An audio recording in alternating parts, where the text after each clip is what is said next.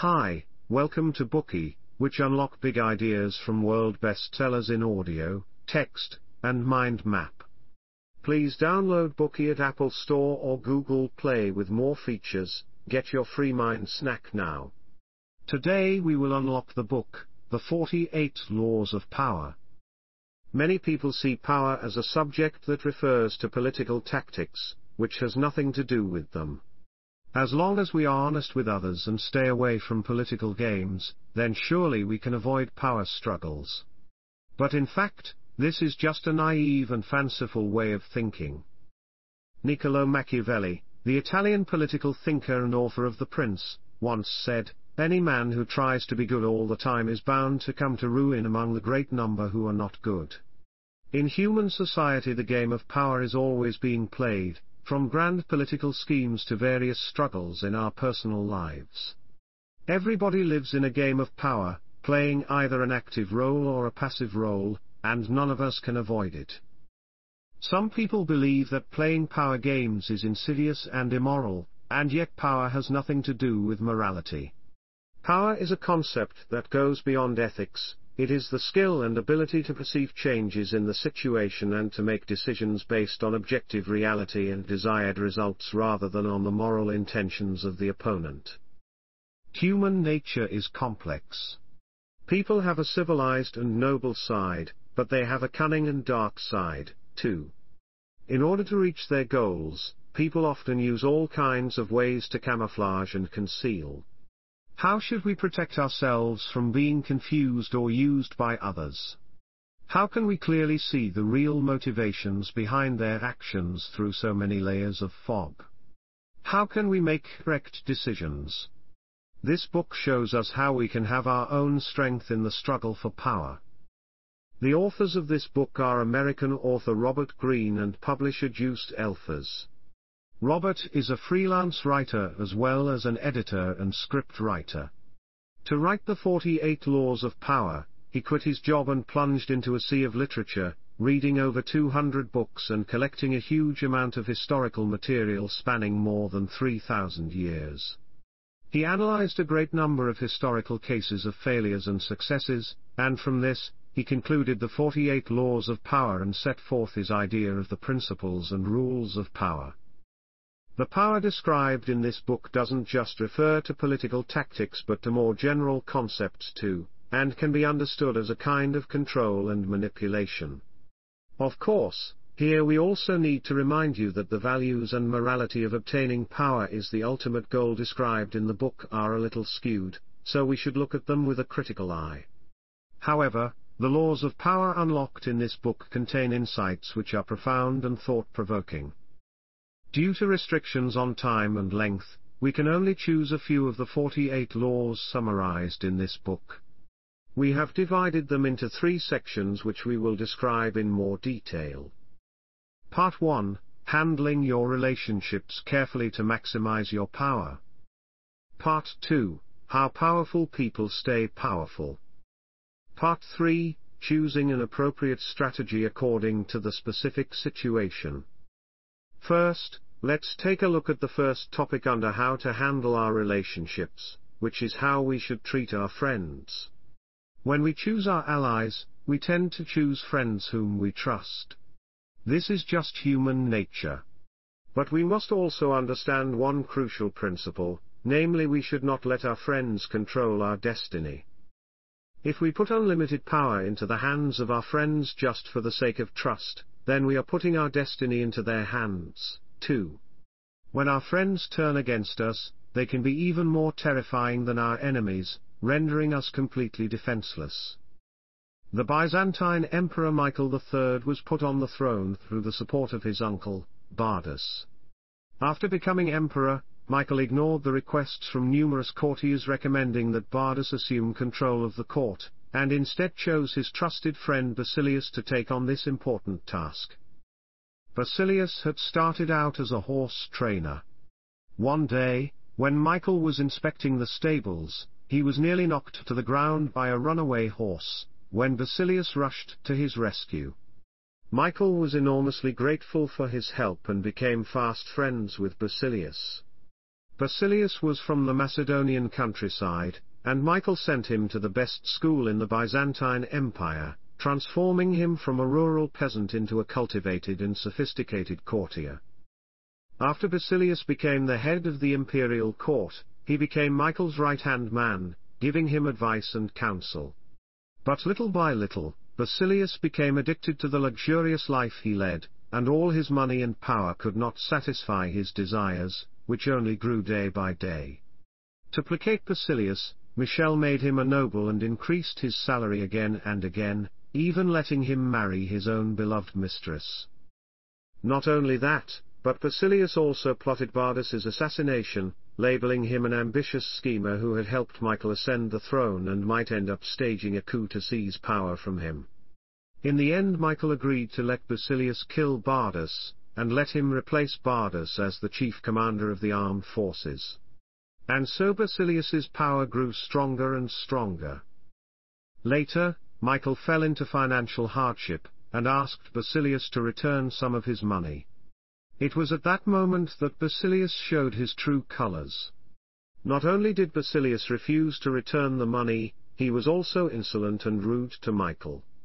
Now Michael realized that through giving in to Basilius's indulgences and endless demands, he had created a monster, but it was already too late.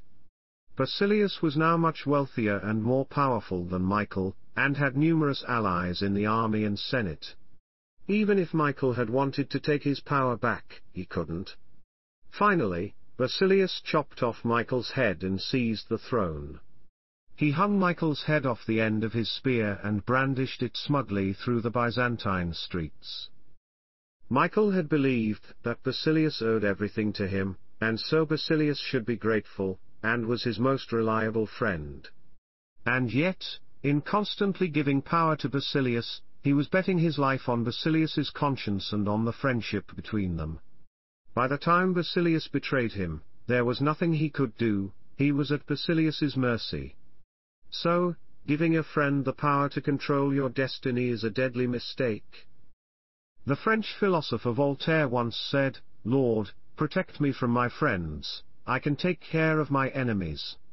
When your vision is clouded by friendship, you are unable to clearly see the stakes, and when you blindly choose your allies based on friendship, you fall into a trap. It is understandable to trust your friends, but when you give them too much power based on the trust between you, you will tip the balance and lose the ability to control your destiny. After getting to know how to treat your friends, let us now take a look at the second point, how to treat your enemies.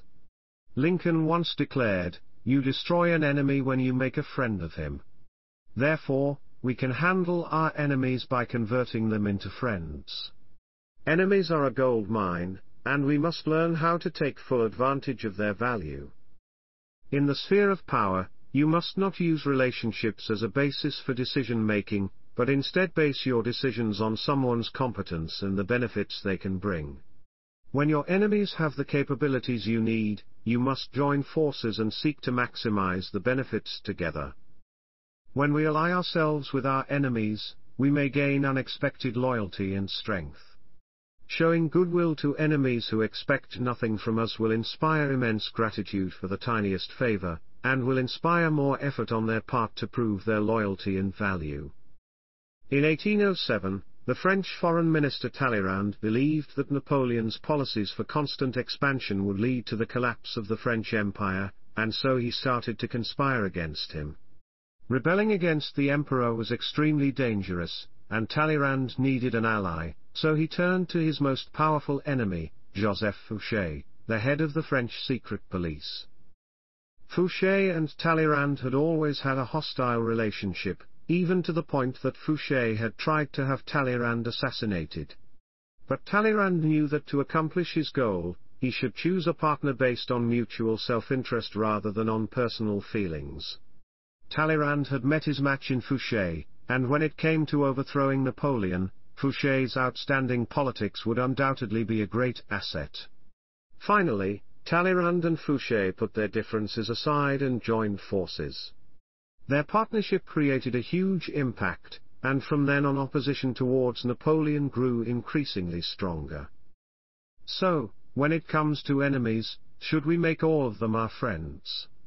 Of course not, sometimes we need to leave a few enemies, because enemies can help us build character and grow stronger. As the ancient Chinese saying goes, thrive in calamity, perish in soft living. Where enemies do not exist, we lose our vigilance and become lazy and idle. But when we have clear and specific enemies, we have to stay alert and give them our full attention. Our willpower and wit are tested through frontline battle with our enemies, from which we become more powerful by gaining precious experience and growth. So, in some ways, our enemies are our teachers.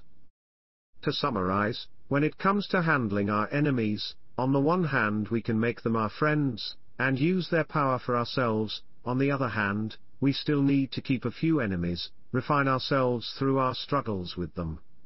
In doing so, we can take full advantage of the value of enemies. Having understanding how to deal with friends and enemies we have now reached the third point, how should we handle ourselves? Humans are social animals. If we want to gain power, we need to rely on communication and exchange. Therefore, we must have plenty of contact with others, place ourselves in the crowd, and maintain the flow of information. In the 1760s, the French King Louis XIV ordered the construction of the Palace of Versailles to be his royal residence. The palace is magnificent to behold, and is one of the five greatest palaces in the world.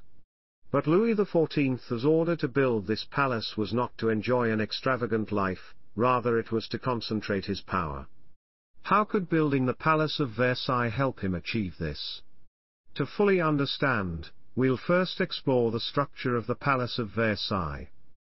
The palace is designed like a honeycomb, with every room connected to each other, and Louis XIV's chambers are situated at the center of the palace, surrounded by apartments for other members of the aristocracy. Every day Louis XIV took his morning ceremony in his own chamber, in which crowds of people would come to pay homage to him. In Versailles, nothing said was private, and all activity revolved around the king. Everything the aristocracy said and did took place in plain sight, and Louis XIV knew everything that happened around him like the back of his hand. Through this method of organization, Louis XIV concentrated all of his power into his own hands. This example shows us that through maintaining the flow of information, we can adopt appropriate measures to respond to all kinds of situations, and gain power in the process. We've reached the end of part 1. First, we mentioned that you should not let your friends control your destiny. Next, we discussed taking full advantage of the value enemies bring. By making enemies your friends, you can exploit their power, by directly confronting our enemies, we can build our own character. Finally, we talked about how we should place ourselves in the crowd, and maintain the flow of information. Today we are just sharing limited content. To unlock more key insights of world-class bestseller please download our app. Just search for B-O-O-K-E-Y at Apple Store or Google Play, get your free mind snack now.